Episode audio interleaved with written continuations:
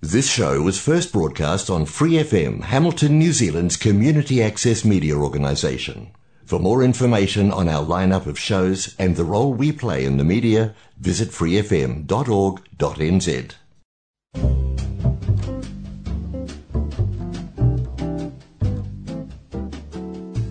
Kia Brasil!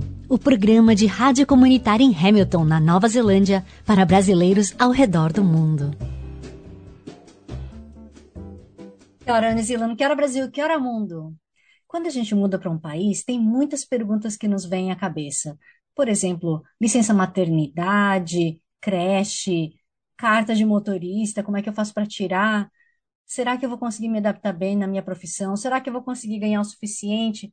Eu sei, todas essas perguntas são muito relativas. Lógico que vai depender da sua experiência de vida, do seu background, né? O que que você tem de estudo ou não tem, se você falou idioma, tudo mais. E eu gostaria de trazer um casal de amigos queridíssimos que tem uma experiência de vida muito legal, muito interessante, porque eles puderam experimentar diversas profissões e ter outras experiências muito diferentes da que eles tinham no Brasil, desde que eles mudaram aqui para Nova Zelândia. Espero que vocês também se inspirem, gostem e que, inclusive, se vocês tiverem mais perguntas, por favor, deixem aqui nos comentários, tá bom? E, por favor, se você puder também curtir, compartilhar o vídeo, deixar aquele joinha, se inscrever no meu canal, vai ser muito legal, porque é isso que me dá aquela coragem, a vontade de seguir em frente, trazendo mais convidados e entrevistas, tá bom? Mas então, Gabi, Rodrigo, muitíssimo obrigado por estar hoje aqui no Quero Brasil. Dia cansativo? Prazer. Oh, para quem tem dois filhos, é... no caso é o caso três, né?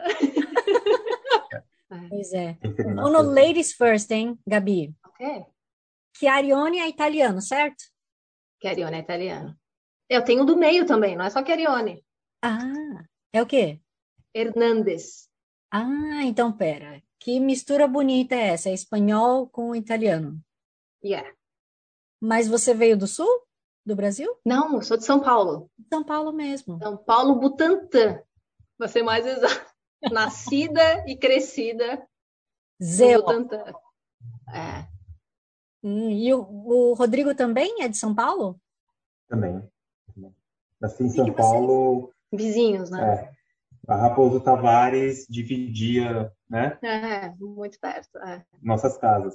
pertinho. Ah, tá. Bom, para falar em Raposo Tavares, a rota, a via do amor, né? A rodovia. Então. Oh! É onde tudo começou. Falei, eu vou Olha. acabar conduzindo o papo para esse lado, hein? É, a long, long time ago.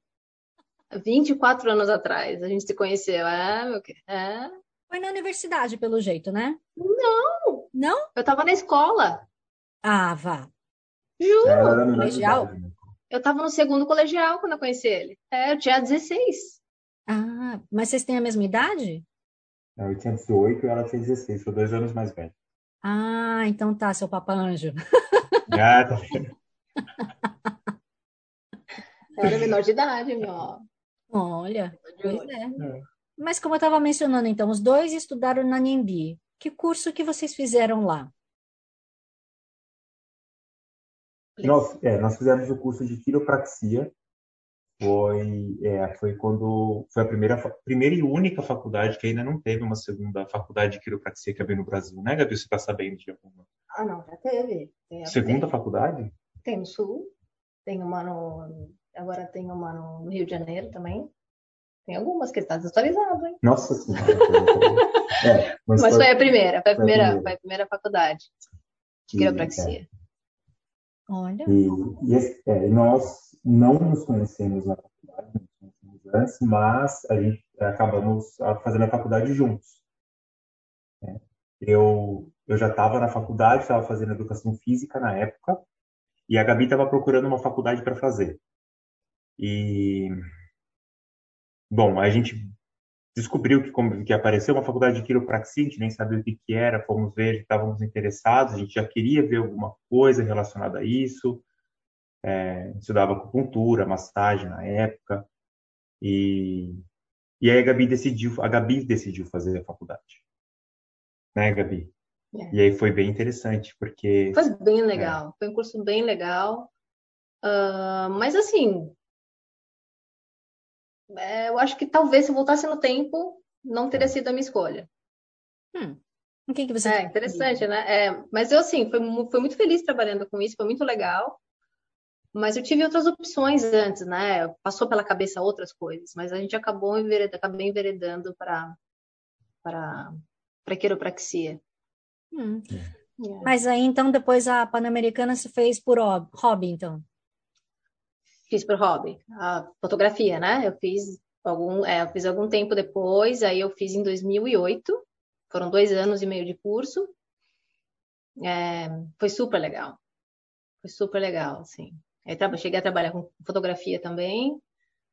Ahn, e é isso. Inclusive, quem quiser te seguir no Instagram, né, que tem fotos lindíssimas. É, mas é, não- eu não, não trabalho com fotografia aqui.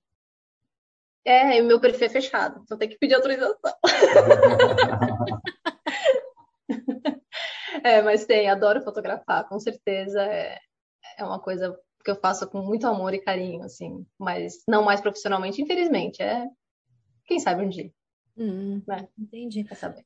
Rodrigo, você chegou a trabalhar na área de quiropraxia no Brasil ou também acabou fazendo faculdade e, e, não sei, mudando de área? Não, não, eu, eu, eu trabalhei durante todo o meu tempo no Brasil, até vir para cá, com quiropraxia. Caramba. Assim que a gente se formou, a gente recebeu um convite para trabalhar no Peru. Sim. É, e, bom, a gente, é, naquela época, a nossa ideia já era meio que Sair, tipo, sair do, do do Brasil. é. A gente tinha, tinha já isso dentro da gente, de alguma forma. E, só que a gente foi para o Peru trabalhar e foi uma primeira experiência até fora de casa, porque a gente, eu morava com meus pais ainda. É, Eu tinha 23, eu tinha 23, 24, É. por aí. apesar da idade já de 23, 24, eu, eu, pelo menos, eu, eu era bem imaturo para minha idade. Eu não tinha muita experiência, né, fora. Não tinha experiência nem com trabalho. Então, essa viagem para o Peru, com, trabalhando e estando sozinho, foi bem intensa. Aconteceram muitas coisas. E, e a gente acabou decidindo voltar, ao invés de ficar lá mais tempo. A gente estava pensando em ficar de seis meses a um ano, ficamos seis meses comprou uma passagem de volta, voltamos e a partir dali eu passei a trabalhar com quiropraxia em São Paulo É, e a Gabi também, né? Até que ela foi fazer o curso da Pan-Americana. sim. Mas, ô Gabi e Rodrigo, a ponto de vocês quererem voltar, o que aconteceu lá no Peru? Bom, nós não fomos exatamente para ficar, né? Nós, como eu mencionei, a gente tinha vontade de sair do Brasil, mas a gente não sabia muito bem o que ia ser, o que ia acontecer. Não foi a viagem ou o país em si, ou as experiências que nós tivemos lá, porque essa parte foi bem Foi legal. legal. Foi muito legal. Mas foi profissional mesmo, porque nós saímos daqui sem contrato e verbalmente nós tínhamos um acordo e esse acordo não foi cumprido e a gente passou muita dificuldade com trabalhamos demais, trabalhamos muito, muitas horas por dia, sete dias na semana e não via a cor do dinheiro, sabe? Ah, Foi foi bem complicado por muito tempo. Hum, Então a gente, a gente acabou brigando, a gente acabou discutindo e como eu mencionei, né, eu não tinha experiência nenhuma. Aquilo foi muito intenso para mim naquele nesse período da minha vida. E aí a Gabi me deu muito suporte, porque eu fiquei fiquei super estressado. Eu Acho que fui eu, né? Que fui eu eu. teria ficado. Ela teria ficado. Eu teria ficado mais tempo. É. Teria ficado. É, acho que é um país muito legal. Peru é muito legal. As pessoas são muito bacanas, a comida é muito boa. Então, você já falava espanhol quando? Ah, sim, habla... uh, a gente trabalhava atendendo muita gente, então tinha que É. falar. Acho que eu falo melhor espanhol do que, do que inglês, com certeza. Quando eu encontro alguém assim que também fala espanhol, eu falo, opa, vamos falar espanhol, então. Prefiro. É, é super legal, porque lá o, o, o espanhol foi super intenso mesmo. A gente O- falava muito o tempo todo. É. Foi na primeira semana que a gente foi, já fomos, fomos para a rádio para fazer a propaganda, né, da quiropraxia, que a gente estava lá, a gente já foi para a rádio. Aí depois a gente subiu Como os não? Andes. Ele foi. Porque essa parte de aparecer na câmera, de fazer É. essas coisas, eu não gosto. Então eu falava assim, você vai. Você né? Você que vai. Nossa, Eu dou apoio, apoio moral, mas eu não apareço. Isso que eu tô fazendo aqui, ó, é, uh, é, É um grande passo, então. é um grande, é mais um Muito obrigada. passo, assim. É, É, é porque é. eu não gosto, eu gosto de estar atrás da câmera, não na frente. E aí, quando vocês chegaram no Brasil e voltaram a trabalhar com quiropraxia, foi o que na região nobre ali, da Zona Sul, perto das empresas, alguma coisa assim? não, foi próximo de casa. Foi. Ali Sim, na é, região do- na Vila Madalena. Foi na Vila Vila Madalena. Madalena, Foi a primeira clínica que a gente É. foi trabalhar, né? foi. Trabalhou lá. Uhum. Foi um lugar legal também. De espaço esotérico, tinha umas coisas meio esotéricas, assim. É, tinha o pessoal que fazia é. massagem, perto da rua massoterapias. Purpurina ali, em São Paulo. Pra quem conhece São Paulo, fica ali por aquela região. É Bem na gostosa a região. É. A região É, quente. e a partir dali a gente foi tendo mais contatos e acabar trabalhando em outros lugares. Aí, aí foi. É, Mas nunca tendo clínica própria. Hum, nunca tivemos. Hum. nunca Numa época eu atendi em casa. Quando eu tive o, o, o Igor, quando nasceu meu primeiro filho, eu tenho dois filhos, quando nasceu meu primeiro filho, aí a gente, aí eu basicamente atendi em casa. Eu trabalhava com fotografia, depois que ele fez um, um pouco mais de um ano, né? Eu fiz Ah. alguns trabalhos com fotografia, ele ficava com, com o Igor. E eu atendia basicamente em casa, poucos pacientes. Eu preferi ficar mais com, com ele, né? Então eu trabalhava pouco fora, trabalhava mais dentro. É, você manteve alguns pacientes que você tinha que já eram mais É, regulares, regulares, né? Ela Uhum. manteve esses específicos. É. É. E aí e deixou a quiropraxia. Inclusive, a maioria deles são amigos meus até hoje. É. que eu amo eles. E aí que vocês já tinham a ideia, então, de sair do país e por isso começaram a pesquisar. É isso? Ou foi uma roleta russa, assim, para vir para Nova Zelândia? Puxa, foi. Na verdade, a gente começou a. A gente pensou na Nova Zelândia, bastante Austrália, Nova Zelândia, Canadá, que, pelo que eu já ouvi, algumas pessoas que chegaram aqui, parece que passaram por um processo meio parecido. Meio, meio Austrália, meio Canadá, porque, não sei, a Nova Zelândia ainda é meio esquecida, né? Mesmo, ela tá meio no cantinho ali, escondidinha. Então, eu acho que. Eu conheci poucas pessoas que vieram para cá porque é Nova Zelândia que eu quero. Acho que todo mundo dá essa, essa, né? esquivada, assim. E a gente teve esse pensamento Canadá, ah, mas eu não sou do frio. Inclusive, frio de Auckland para mim já é terrível, eu não gosto. Eu pularia essa parte.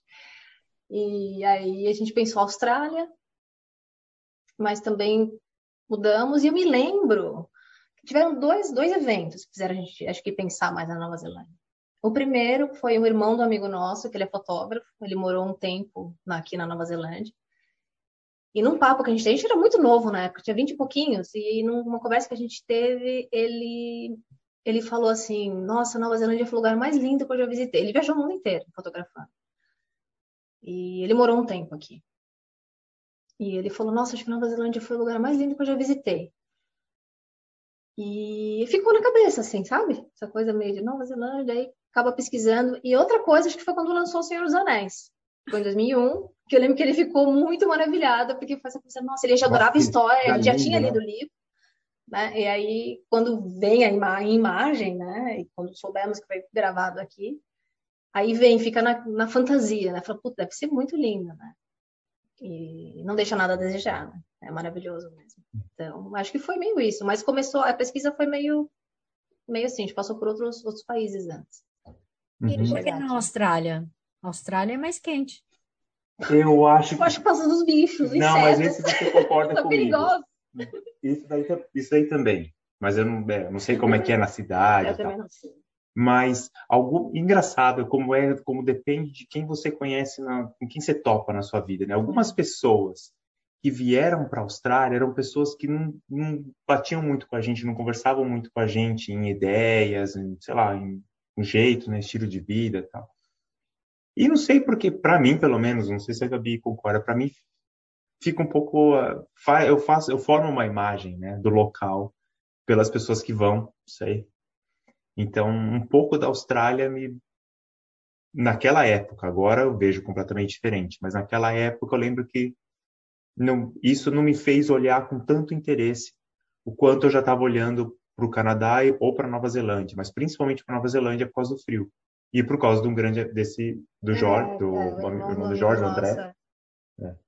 É, para a gente foi bem determinante, assim, o, a conversa que a gente teve com pessoas que já vieram aqui, ou no caso do filme, né, que ele lançou e foi um sucesso. Para mim foi basicamente na, na, época ele falou, por que vocês não vão lá trabalhar numa fazenda e tal? É? é isso a gente está falando aí antes de lançar O Senhor dos Anéis, aí foi antes dos anos 2000, deve ter sido aí 2000, ah, foi, talvez na época do Senhor dos Anéis, não sei. Não, ou, é. sei lá. Enfim, antes. não importa, mas, faz, faz mas faz muito tempo. Faz bastante tempo. E aí, então, naquela época, vocês ainda não tinham o seu primeiro filho, né? É, até podia vir. Não. Tão Sim, seria super né? simples, né? Eu entrei em contato com uma pessoa, você lembra disso, dessa... Você lembra desse episódio, quando eu entrei em contato com alguém, eu nem sei, de repente podia ser, não, não devia ser advisor, mas era, sabe essas pessoas que chamam para, uh, ou não, também não era headhunter, ou pessoa que chama para para falar sobre cursos e tal. Pessoa que te dá um apoio, assim, é, né? te dá apoio para mudar de país. É. Eu, eu, peguei o contato de alguém, eu tenho vagamente na minha memória, eu peguei o contato de alguém, falei com uma pessoa e ela falou assim: Nossa, é super fácil para vocês virem para cá, vocês vão adorar o estilo de vida, não sei o quê. A gente começou a conversar sobre isso e o interesse foi crescendo um pouquinho mais, né? É, foi algumas coisas eu acho que foi apontando para cá. Foram algumas coisas. E eu me lembro que em 2000 e eu estava finalizando o curso de fotografia. Um, é, eu lembro que eu conversei com meu pai. Meu pai sempre foi muito entusiasta de morar fora do, do país. Ele sempre quis Bom, morar fora. Ele sempre quis. E eu cresci ouvindo meu pai falando que queria morar fora, né? É, e é, mas aí ele uh, não teve coragem de ir. Porque tinha três filhos, casou teve cedo, proposta. teve três filhos.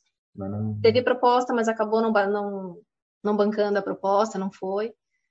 Mas aí a gente conversava muito com ele sobre isso. E ele até ajudou na época a gente fazer uma carta, acho que foi em 2007, 2008, a fazer uma carta para imigração da Nova Zelândia, na época, né? Enfim, ajudar. Ele falava muito bem inglês, escrevia muito bem inglês. E a gente chegou a encaminhar. Nem lembro para que a gente encaminhou, não, não sei. A gente quis fazer um caminho diferente, não sei. Só que aí, nesse meio tempo, meu pai ficou doente, né? Que foi essa transição aí, 2008, 2009. E aí, aí meu pai morreu em 2009. E aí a gente acabou que esfriou, assim, falou, ah, vamos deixar, então com a doença do meu pai mais, né, a morte dele e tudo, a gente preferiu, aí esfriou mesmo, de falar, desencana, acho que é para ficar por aqui mesmo, e a gente ficou. Mas Foi aí isso. na época já tinha as duas crianças? Ou era... Não, Não, nenhuma. O, meu, tá. o, o Igor, meu primeiro filho, nasceu em 2011. 11. Foi dois anos depois. É, é porque foi, foi interessante, né? Nessa época, mas essa época do que aconteceu isso com o pai da Gabi, foi a época que a gente estava ali assim empolgadaço para sair, porque foi. quando a gente terminou a faculdade foi em 2005, a gente foi para o Peru em 2006. Quando fomos em 2005, voltamos no começo é, de 2006. Fomos em 2005, voltamos em 2006. Só que aí a gente já voltou e já estava com a ideia, não, acho que a gente tem que sair mesmo. A gente tem que ter uma experiência, sabe? Morar fora. Morar fora. E aí foi o que o pai dela estava ajudando, aconteceu isso, e depois que isso aconteceu, deu uma esfriada. Porque ele também estava botando bastante pilha, né? Ele estava é, ajudando bastante. Tava então, é, acabou dando uma esfriada e demorou um tempinho para a gente retomar essa, esse processo. E quando a gente começa a retomar o processo e ver como é que você, talvez nessa, nessa época que eu tenha ligado para essa pessoa tal, nesse momento, a Gabi engravidou do Igor. É. Ah. Aí eu engravidei do aí foi o é. primeiro é. filho. Primeiro filho. Aí a gente, peraí, pera de novo, é. vamos esperar mais um pouquinho. É, aí você sabe, né? Depois que você tem filho, todo o processo muda. Aí, agora já não dá mais para sair só sair, né? Agora tem que sair direito. e aí fomos procurar esse processo para sair direito e do nada, porque não conhecíamos ninguém que tinha vindo para cá, a gente não sabia de nada a respeito. Levou um tempão depois de pesquisar na, no o site da, da, da imigração da Nova Zelândia. Você entra E no outro dia você entra no mesmo link, aparece em outra página, você clica numa página, você não volta mais para a página que você estava. Confuso. Era super confuso. E eu acabei achando um advisor. É, a gente conhecia, na verdade, a gente conhecia. A gente tem um casal de amigos que moram em Tauranga. Eles estavam aqui e eles foram um ponto de contato para a gente. Eles estavam. Mas eles, eles, eles foram depois? Vieram antes. Eles vieram antes da é. gente, mas a gente já estava Ah, pesquisando. não, sim. E ela veio para fazer um doutorado, já tinha tudo pronto. Falou, ah, você vai fazer doutorado? A gente não conseguiu fazer Não, doutorado. não, não dá. Tentamos procurar um doutorado na época, mas não tinha nada que, que a gente pudesse se encaixar né, com a nossa profissão. Hum. E aí, então, como que vocês fizeram? O advisor te deu todos os caminhos e você veio para um work visa? Ou você Ainda não. Ainda não. Você veio de Ainda não. turista. A história não acaba. É, não acaba por aí, tem mais história no caminho. Então, o advisor, é, o advisor mostrou o caminho É. e aí a gente chegou no acordo, então o caminho vai ser esse. Então ele deu a, a ideia de uma pós-graduação em business, é, passou o contato da Roberta e da Rosana, Na época, Que de duas é- pessoas na época que tem, tinham uma, uma, um negócio de curso, intercâmbio, né? de Tinha uma, é. intercâmbio, é. E elas encontraram para gente, a gente foi pelo mais barato, elas encontraram um curso em Invercargill. Hum. para fazer um curso de business em Invercargill. E a gente falou, então, beleza, é isso. Vamos ver quanto que a gente precisa de dinheiro, como é que funciona, o que, que tem que fazer, quais são os documentos, fomos atrás de tudo. E eu até vou colocar essa no meio, nessa mesma, nesse mesmo momento, o irmão da Gabi, a gente estava conversando, bem, entre A gente é muito família, amigo. Então a gente, encontra, a gente já amigos, tava ali batendo um papo um dia em casa e isso falamos. E a gente falou, vamos fazer isso. É assim, funciona assim, assim, assado. Ele falou, meu, isso é Que sensacional, legal. quero fazer isso também. Falei, então vamos. Aí a gente Isso vai ser uma viagem em família, vai ser super legal, né? Dá o Um, um, é, um dá segura, é, um segura Aí, a barra do outro. E aí, assim, olha só, como a gente tenta evitar que a coisa aconteça. O que Esse é aconteceu? o grande plot twist. É, tá da vendo? história. Ah, aí que tá. O que aconteceu? Na primeira vez que a gente estava procurando vir para cá, na segunda vez né, que a gente estava procurando vir para cá, a Gabi engravidou e a gente parou. Eu falei assim, putz. E uma, ah, uma outra coisa que falava, ele dizia que a Gabi que iria estudar, É o que. ela queria fazer o curso para eu poder tentar trabalhar e conseguir outras coisas. Hum. E ele falou, Gabi, Dali tá dizendo, você vai pro curso, você não pode engravidar, nem nada. É... A Gabi falou, você quer saber? Vou Vou colocar colocar o DIU. Eu vou colocar o DIU. Eu falei, vou colocar o DIU. Coloquei o DIU hormonal. Aí eu, final, não, eu eu falei, põe vamos. o DIU, Porque né? tava tudo certo, estava tudo engatilhado. Nosso apartamento já estava praticamente alugado com uma amiga nossa que ia ficar, já estava meio de um negócio meio de boca, assim, de, né, de contato de eu boca. já tinha saído dos meus dois trabalhos. Você tinha falado, ó, Eu trabalhava numa clínica da Porto, na Porto Seguro, que era super fixo, e num hospital, que tava, eu estava fixo no meu trabalho, tranquilaço, super bem. Pedi as contas, porque a gente já tinha passagem. Já tinha tudo. Ai, ok. Ok, ok, O ok. plot twist entra aí. já tô o sabendo. Já tô sacando. O DIU.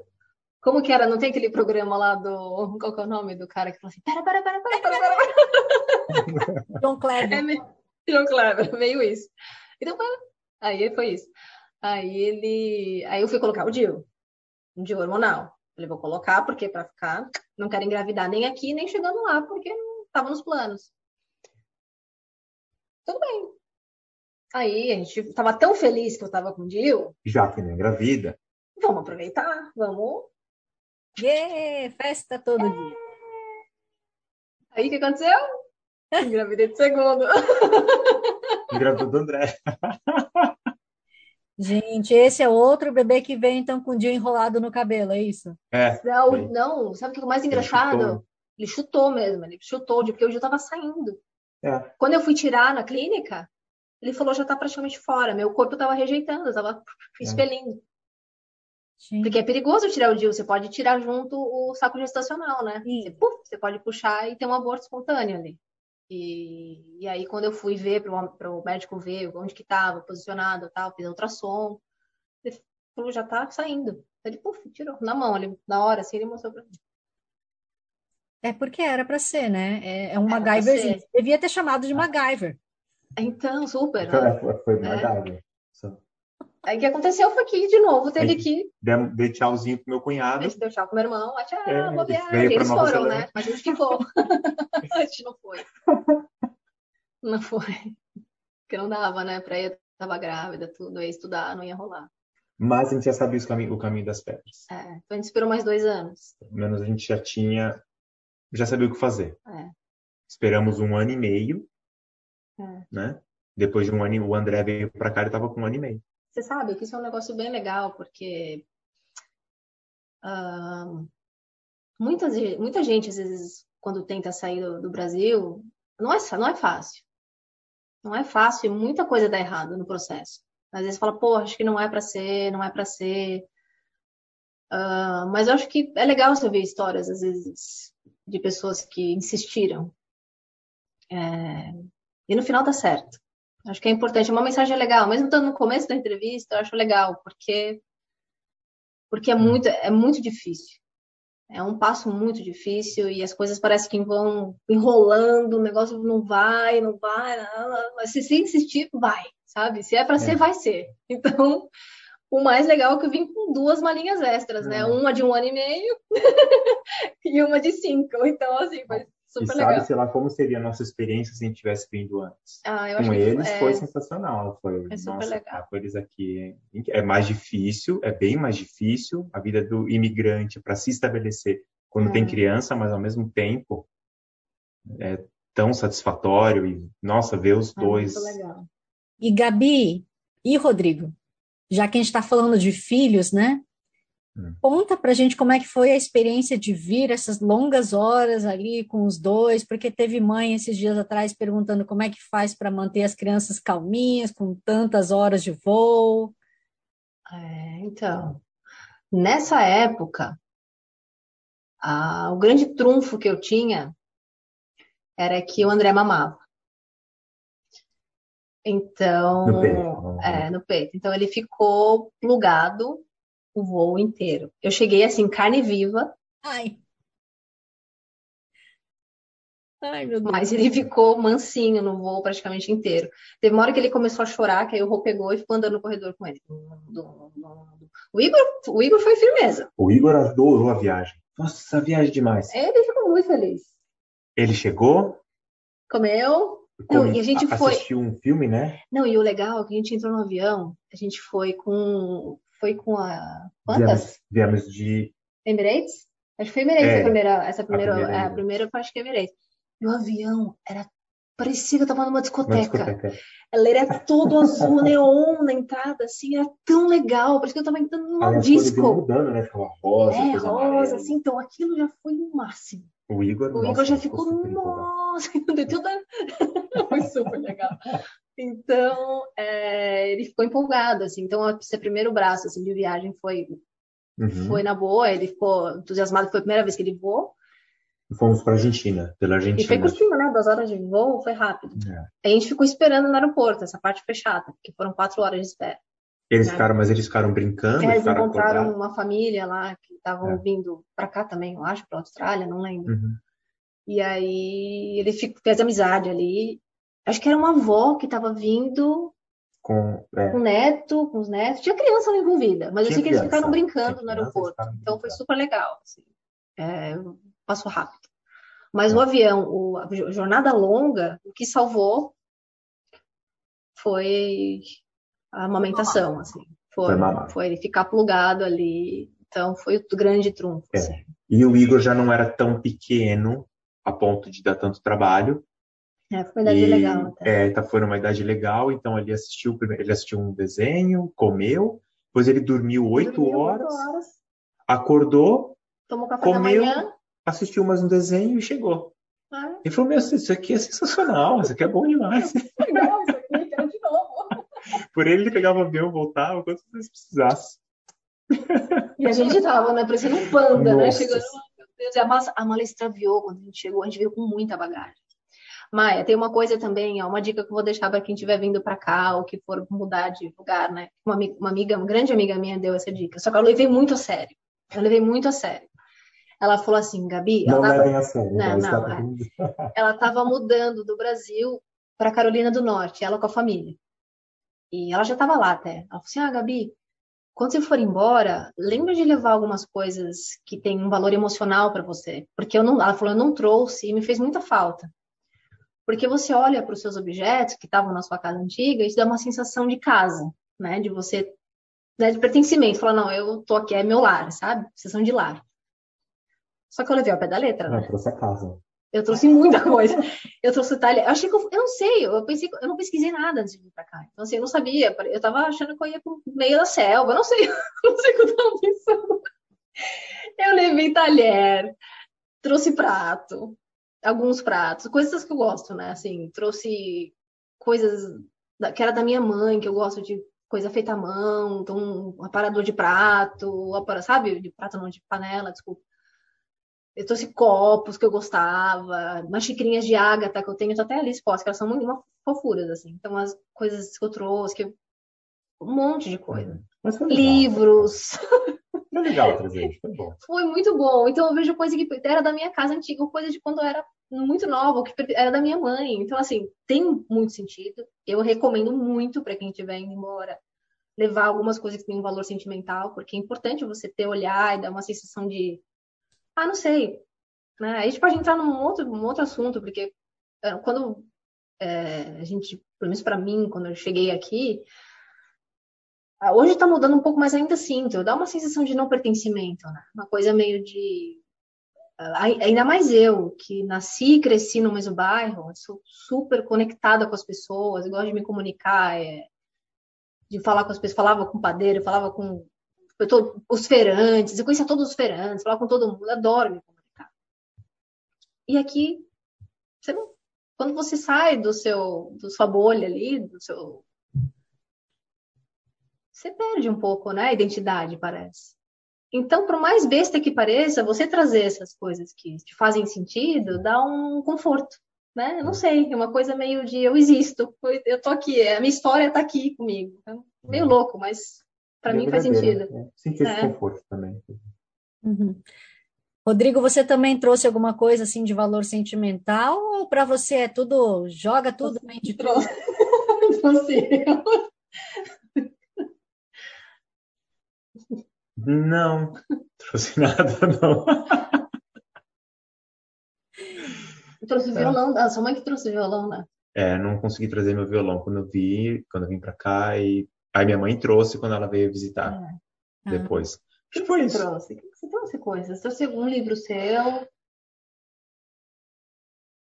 Ah, eu trouxe dois manuais pequenos de quiropraxia, é, até para poder estudar, porque a minha ideia quando eu vim para cá era conseguir tirar a licença de quiropraxia aqui. Então, mas nem abriu o negócio. Nem ficou do tá jeito aqui. que veio, tá ficou. Aqui, tá ali, ó. Eu tenho um livro de reumatologia e tem dois. Não consegui nem é. fazer minha, minha biblioteca da, de estudo. É. Se bobear, você ainda estava na mesma caixa, né? Mas... ah, sim. Ia ficar.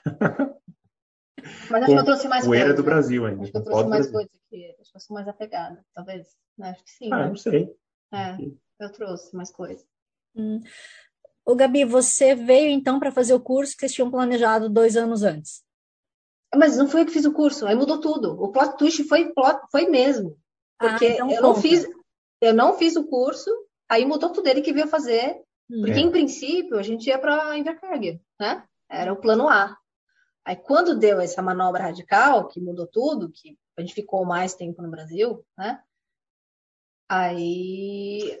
O André pequenininho, pequenininho ainda amamentando e tal. E aí meu irmão já dava feedback de como que era lá. Meu irmão gosta muito de morar lá, mas ele falava que era muito frio. E lembre-se, volta lá atrás. Você não quis ir para o Canadá porque é era frio. Falei, não vou nem a pau para. Eu quero para um lugar melhor, que tenha mais mais verão, né? Embora lá tenha verão, mas eu acho que a, não, média, a média de temperatura lá é 9 graus, assim, por anual, né? Mas não dá, para mim não dá, é muito pouco para mim. eu quero mais. Aí, então a gente decidiu. É, a gente conseguiu um curso é, em Auckland. E aí a gente decidiu que quem iria estudar seria eu. Porque hum. qualquer eventualidade, um terceiro filho, por exemplo. Nossa, não. Não ia ter. Não. Operou. ele não falou que ele operou, ele operou porque não queria ah, mais é? filho. Nessa segunda é. vez, nessa segunda vez, fala agora. Disso. É verdade, é verdade. Então, a primeira foi do Dil, não deu certo. Falei, agora é, vai dar certo. de natalidade foi mais assertivo dessa vez. Falou, não, é. vamos lá. O homem, aí, o homem também participando, né? Aí eu operei. Completamente, é. isso aí. Igualmente, participando, tá certo. Então, aí eu operei. E mesmo assim a gente ficou muito inseguro, né? Não, fiquei, você engravidou com o Dil, caramba, vai que o negócio conecta de novo, sai lá, tá que não é pra sair. Meu. Tá errado aquele exame lá. É. Mas foi isso, eu, é. Foi um aí pouco antes da gente, da gente vir viajar, né? Que eu, que eu operei. É, mas então, enfim, aí ele que veio fazer o curso, ele operou é. isso aí. Aí eu vim é. fazer o curso e foi curso isso. De quê? De business, business? o mesmo ah, processo, é o mesmo curso, curso, só que aqui em Auckland. Fazia no centro. Hum. E nessa época eu não trabalhava. Hum. Fiquei um tempo, ele, ele ah. fazia, é, eu fiquei com os meninos, a gente tinha se programado para passar um. Esse primeiro, ano foi assim, esse primeiro ano a gente. Primeiro ano não, primeiro seis meses. A gente comecei a trabalhar depois de seis meses aqui. É, mas a gente, nós dois, a gente trabalhava ah. bem pouco, a gente não tinha essa. É, é não, uma loucura, né? Tipo, é. é. Então, assim, foi, teve o estresse do curso, o estresse da mudança, da distância, das novidades. Curta, de alugar casa, porque o processo é, é todo diferente, é. né? O processo para alugar casa aqui é bem diferente do que é, é no Brasil, então, né? Mas então, foi um primeiro ano novo. tranquilo. É. Foi se acalmando. E que acabou com... É, é. é. Primeiro ano tranquilo, mas aí a gente também... Acabou gast... a reserva. Acabou a reserva, a gente gastou. Né? Uhum. Foi só... Aliás, jogando. Não, Naquele assim. tempo que você estava no Brasil. Aluguel, né? No tempo que vocês ficaram no Brasil, porque engravidou pela segunda vez. Hum. É, vocês voltaram então a trabalhar, foi lá atrás do seu antigo empregador e falou, pelo amor de Deus. Ah, é verdade, tem essa parte também, né? Ele conseguiu só um trabalho. Véio. Foi difícil, eu voltei para um trabalho só e não estava integral ainda. Voltei para uns 60%, 70% de um dos trabalhos no hospital. O da Porto Seguro eu perdi, Aí no hospital ele continuou. Voltei no hospital, mas não estava mais, não estava 100% no hospital. Então foi um período bem difícil e a gente ainda tendo que segurar bastante para poder viajar depois, né? Nessa época eu só atendia pouco em casa, eu já não estava. É. Nossa, mas você está desenterrando cada coisa. É, até difícil foi lembrar. Punk, é, foi, foi punk difícil pra caramba aí. essa parte. Gabi, quando vocês chegaram aqui, lógico, né, que você falou que ia ficar meio ano focada em cuidar da família, enquanto o Rodrigo ia estudar e, Sim. não sei, fazer um part-time. Alguém? É, fez, fez, trabalhou, trabalhou. Trabalhou com o quê, Rodrigo? Labor. Ok. É. Famoso pedreiro. Ou... Pedreiro, foi. Ah, eu também trabalhei com Nessa época foi eu fiz umas legal. faxinas também. Nessa época eu fiz umas faxinas também. Caramba. Mas você fez alguma outra coisa, não fez? Alguma outra coisa antes da faxina ou não? Não, foi isso. Eu comecei com isso, eu fiz algumas, poucas. Mas você fez é. faxina enquanto o Rodrigo estava com as crianças, então? Ah, foi, eu saí e fazia. Sim, mas foram poucas vezes, não foram muitas vezes, não.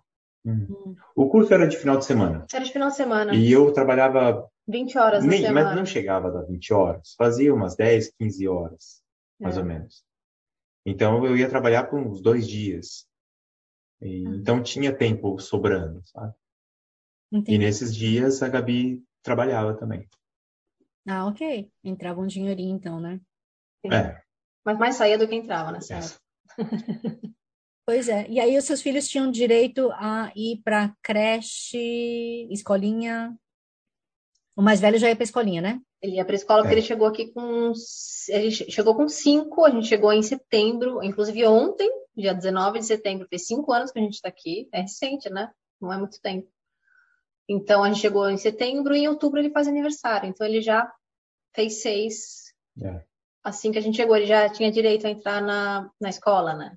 É, seis já vai para a segunda série, né? É, é, ele foi, é. A partir de cinco anos você entra na é, escola. É verdade, né? cinco anos, é verdade. Então, é verdade, o André entrou com cinco. É e verdade. o André não, não fez nada, porque ele era muito pequeno. Ele tava com, ele ficou comigo, né? Nesse tempo ele ficou comigo por. É, por ele entrou com três anos, não foi? Que ele foi, a gente pra... ficava revezando para ficar com ele. Foi. Era, era bem caro para colocar, não tinha subsídio nenhum. Era muito caro. Uhum. Acho que ficava uns 200 e poucos dólares a semana. Era um é. negócio de 250 a semana, era muito caro. Uhum. Como a gente fala, a gente trabalha para pagar a creche, né? Não dá, né? É. É, é. isso. Aí no, no, final das contas não, não, compensava, assim. Óbvio, compensava, você ia, mas você ia ter um, um lucro, né? Um, um, pouco de lucro, um dependendo do que você fosse hum. fazer. Mas não sei, achei que fosse melhor a escolha para nós, né, como família, a melhor escolha foi ter feito nessa conformação. É, uhum. ele ficar em casa, ficar com a Gabi. É. A gente Aliás, foi... uma coisa que me perguntaram também, né, da creche, não é questão de vaga, vaga até tem, né? O tem. problema realmente é pagar. É pagar. É. Aí ele mamava na época também, né? Ele mamava, ele não, não tinha desfraudado. O que não é um problema, tem criança que entra muito pequenininha em creche, é. que não tem problema, eles, eles aceitam. É, mas ele tem que pagar por isso. Mas você, depende, depende da, do lugar que você coloca, às vezes paga o extra, né? Porque você tem que ter o cuidado dos extras, enfim. Depende. Não era o caso dele, era quando ele entrou, né? Hum. Uma coisa que eu achei legal, que aqui na Nova Zelândia é um pouquinho diferente do Brasil, por exemplo, a licença maternidade, que era de quatro meses, virou seis, né? Isso é legal. Recente.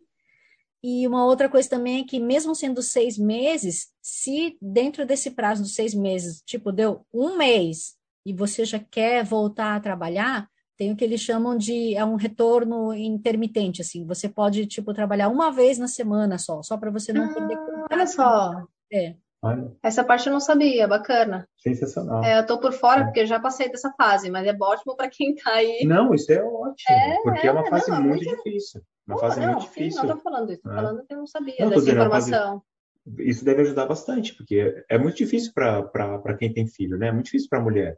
Uhum. Porque ela quer voltar a trabalhar, mas não pode quer cuidar do filho, mas não consegue. Aí fica nessa. Esse impasse, né? É. É. E fora que, assim, diferente do Brasil, Brasil, quando a gente entra em licença maternidade, a gente recebe o valor integral do salário, né? Durante a licença. Hum. Com a condição que você não é. trabalhe, certo? Você tá. não pode fazer bicos e trabalhos é. e você está na licença maternidade uhum. recebendo a sua, o valor do INSS.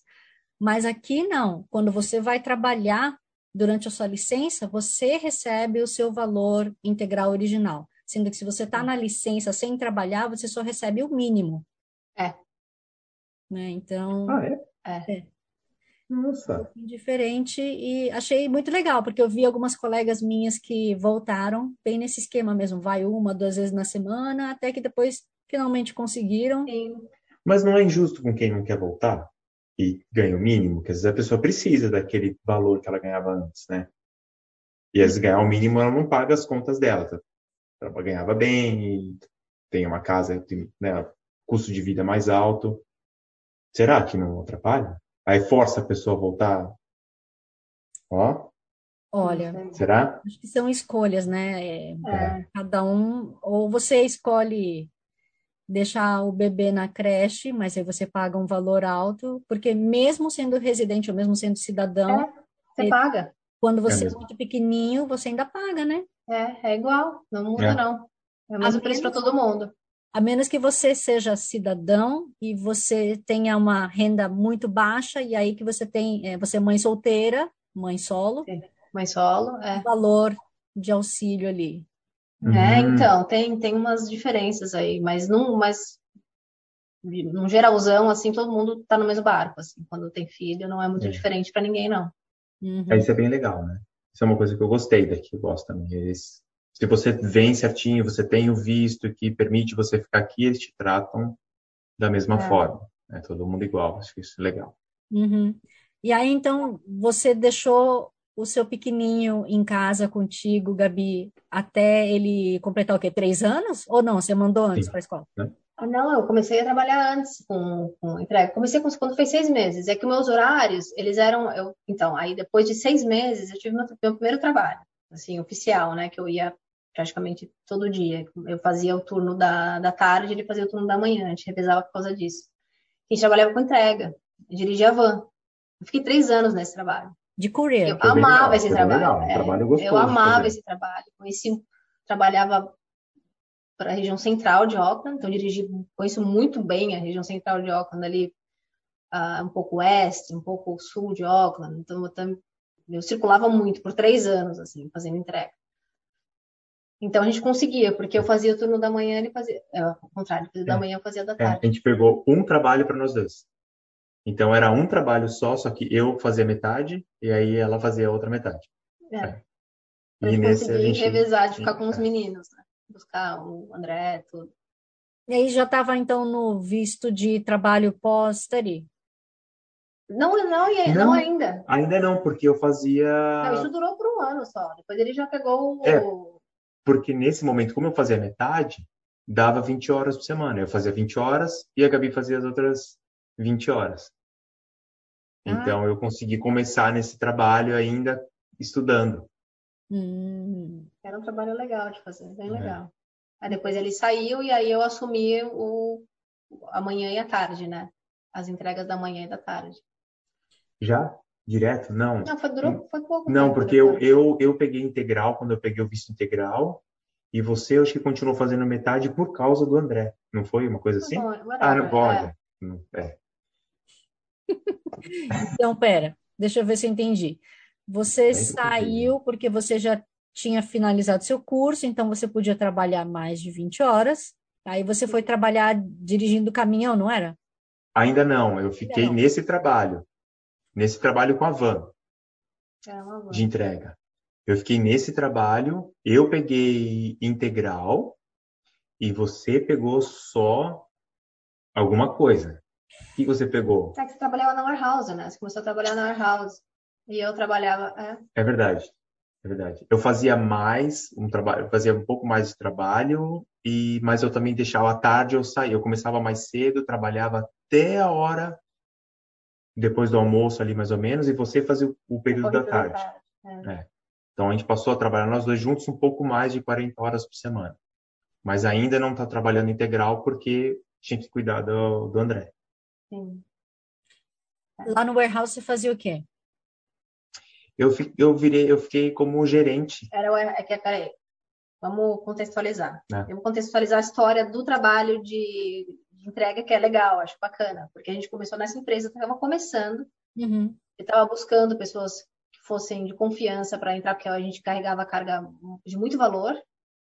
E aí, né? é, claro. é, aí um amigo dele indicou, que é um amigo dele que é quiropraxista, que é um mexicano que é, é amigo dele, e aí ele indicou, falou, "Ó, eu conheço um casal que tá, chegou aqui agora e tá, são, confio neles, eles poderiam fazer o trabalho, ah, esse trabalho. Foi assim que a gente começou nessa empresa que estava recém começando. E ele fazia, a gente tinha, dirigia a van, né? Tinha, na época eram só três, acho que três vans. Uma van fazia a região central, uma van fazia a região de- do norte, né? North Shore. E tinha a região que fazia, não tinha sul, veio depois. Veio depois? É, mas enfim, tinha região que fazia outra região da, ali. E aí a gente assumiu essa região central, porque a gente morava no centro. Então, ok, a gente pegava a. A gente tinha que buscar com a van os medicamentos que ficavam nessa warehouse que ele trabalhou depois, que ficava no sul de Auckland. Então a gente pegava todas as caixas de medicamento, eram muitos medicamentos, a van ficava abarrotada de caixa, e distribuía, no meu caso, para a região central. Né? E depois a gente, que estava tudo entregue, na período da tarde a gente voltava, fazia de novo a mesma coisa, abastecia a van, entregava de novo. E ele trabalhava nessa central, nessa base, onde guardava, tipo um storage. Dos, das farmácias, que não tem espaço físico nas farmácias, então eles guardam, armazenam tudo nessa, nesse local. E, e eu fui para lá por um motivo. Eu fui porque a partir do momento que você sai do curso, você começa a pensar, tá bom, eu tenho um visto de trabalho aberto, mas agora eu preciso pensar como é que eu vou conseguir a residência. Exato. Então, eu uma das possibilidades, uma coisa que surgiu para mim, como eu tinha feito curso de business e as pessoas dessa desse local me conheciam, eu conversei com o dono Sim, e ele me contratou para ser o gerente da warehouse. warehouse. Né? É. E, e aí eu fiquei um tempo trabalhando como gerente dessa warehouse, enquanto a Gabi estava trabalhando, tinha Dirigindo. continuado ali, dirigindo. E só que não deu nada certo. Foi um desastre para mim. Foi um fiasco. É, não, não, não rolou, não rolou. E eu não gostei, nossa, eu não gostei de Do tipo trabalhar. do trabalho. Não gostei do tipo de trabalho. as pessoas não me aceitaram muito lá, porque tinha uma outra pessoa que já estava trabalhando lá há um tempo, que queria ser gerente e não foi contratada, e era todo mundo amigo ali, então, tipo, eu falava uma coisa, ninguém fazia o que eu, o que eu pedia, ou como... do idioma também, que é um... Atrapalhou. É um largo, uma, que alarga É. mais a distância, né? Você É. acaba não conseguindo se Bom. comunicar tão bem. não deu certo. E aí, a partir dali, que a Gabi estava nesse trabalho, ela foi mais ou menos a época que ela já conseguiu colocar o André Foi, foi nessa época. no, no Jardim da? Infância. Aí, aí ela pegou integral, ela fazia de manhã e à tarde, e eu já estava pensando, "Poxa, eu preciso ver o visto, o que, que eu faço, isso daqui não dá, já sei, eu vou pegar um work to residence. Esse é o meu negócio. Então, como eu já estou dirigindo, já sabia dirigir, falei, ah, peguei um- uma carteira de caminhão e fui atrás de uma empresa que me dava um work to residence. E aí consegui e fiquei dirigindo caminhão Até hoje. até hoje eu dirijo caminhão porque ainda estou esperando meu, meu visto. É. Aliás, vamos explicar para o pessoal como é que funciona essa coisa do work to residence e também como é que faz para tirar a carta de caminhão, que é um pouquinho Isso é diferente. legal. Tá bom. Vai dar dica. É. Então, o work to residence, você tem que ficar por um certo tempo trabalhando para o mesmo empregador para ter a residência, é isso? Isso, o Work to Residence, o visto diz que você tem que trabalhar por dois anos para esse empregador e após dois anos você pode pedir a residência, tem o direito de pedir a residência. É um visto que dura três anos. Você pode trabalhar esses três anos e decidir fazer outra coisa, mas após dois anos você dá entrada no pedido de residência por esse visto. E teoricamente é um caminho mais tranquilo para a residência, porque seria um próximo passo, como você fazer um estudo e depois tem um pós-study, você tem um work to residence e aí você tem um pós-work to residence, que é a residência. Mas o esquema mudou, né? Agora, recentemente, Mudou. não tem mais. É. Não. Mas aí, Ah, nessa época, para você ter um work to residence, você tinha que ter uma empresa acreditada pela imigração. Hoje, todas as empresas têm que ser acreditadas para a imigração para te dar um visto de trabalho, mas esse visto de work to residence, ele não existe mais, né? Ah, Nessa configuração. Uhum. Pois é. E como é que foi o processo de tirar a carta de caminhão? Porque, primeiro, já é diferente que a gente tem que Legal. dirigir na mão inglesa, certo? Então, para você É, dois. é. Mas para dirigir van a gente pode, certo? Não, precisa ser uma carta especial. Um carta- é. Você tem coragem de dirigir ao contrário, pode pegar a van e acabou. É, de boa. Ah, Inclusive, eu posso fazer só um paralelo aqui? Você pode tirar se quiser. A primeira vez, quando a gente chegou na Nova Zelândia, isso é uma curiosidade interessante. A gente não sabia onde ia ficar. Então a gente, desculpa, Roger, interromper, você explicar do caminho, porque essa parte acho que vai, vai ser. Imagina, né? pode É que você falou se pode ou não dirigir. eu achei essa parte eu tenho. O primeiro carro que eu dirigi na Nova Zelândia foi uma van.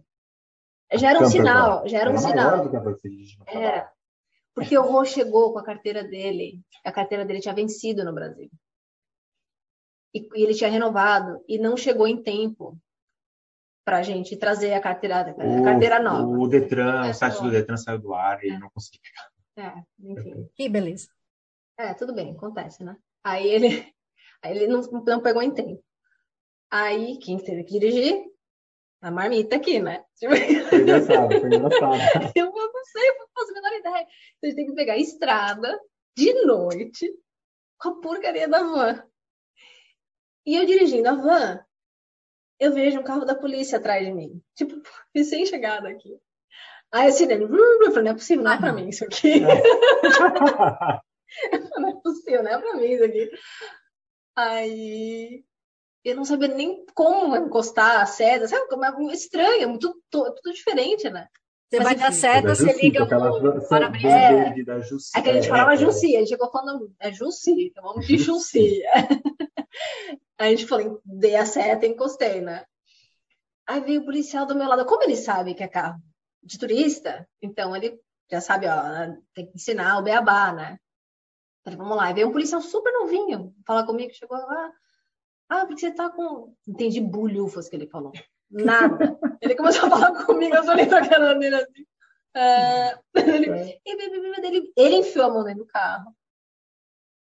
E mostrou para mim que eu estava andando de lanterna acesa na, na, na rodovia.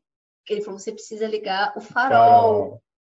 Eu falei: ah, tá bom. Aí deve saber que é. turista é tudo mesmo, tudo pateta, né? Então falou: vamos ensinar essa criatura aqui. Aí, ok, vamos lá. E eu me, chaco... me tremi inteira, Maia, me tremi inteira.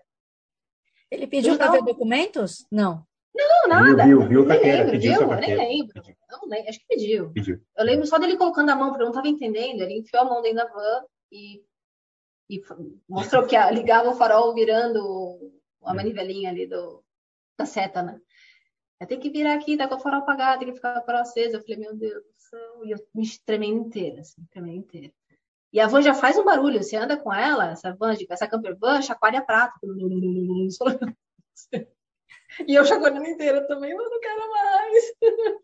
Ridículo. Mas enfim, voltando para o Eu botando a culpa em mim que o site do Detran não tinha funcionado. Não tenho culpa eu estava sem carteira. Puxa, Rodrigo, a gente falou, falou, falou e ainda nem entrou nos detalhes de como é que realmente se tira a carta de motorista para caminhão, né? Que eu acho que é um assunto bem interessante e importante para algumas pessoas, inclusive. E como eu sei que você tem dicas para o exame prático e a Gabi ainda nem falou, nem contou sobre a parte dela, de como é que ela tá profissionalmente e tudo mais, eu vou dividir esse programa num segundo episódio, tá? Ah, e você, querido ouvinte, você também passou por alguma situação engraçada, complicada e também quer compartilhar? Entre em contato comigo pelo Facebook ou Instagram que é Hora Brasil, Brasil com Z, que eu vou ter o maior prazer em dar a voz à comunidade brasileira e à gringa, onde quer que ela esteja no mundo. E como sempre, eu não posso deixar de agradecer Free FM, Vox Brasil e todas as rádios afiliadas que estão retransmitindo Quero Brasil, assim como Kevin MacLeod pela trilha sonora de Quero Brasil, Bossa Antigua. A todos vocês, meus queridos ouvintes, um grande abraço, Kia Carra e Kakiteano! Pega uma carona na garupa assim não deixo rastros pra poder voltar. Lá vou eu, viajando por caminhos que não sei onde vão dar. Uhum,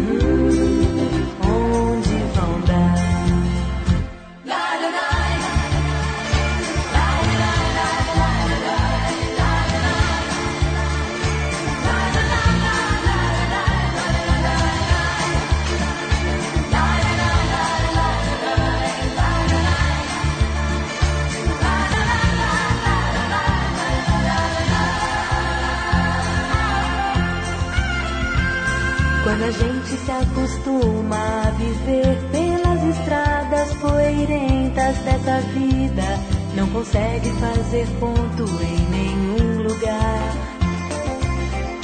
Lá vou eu, viajando por caminhos que não sei onde vão dar. Uhum.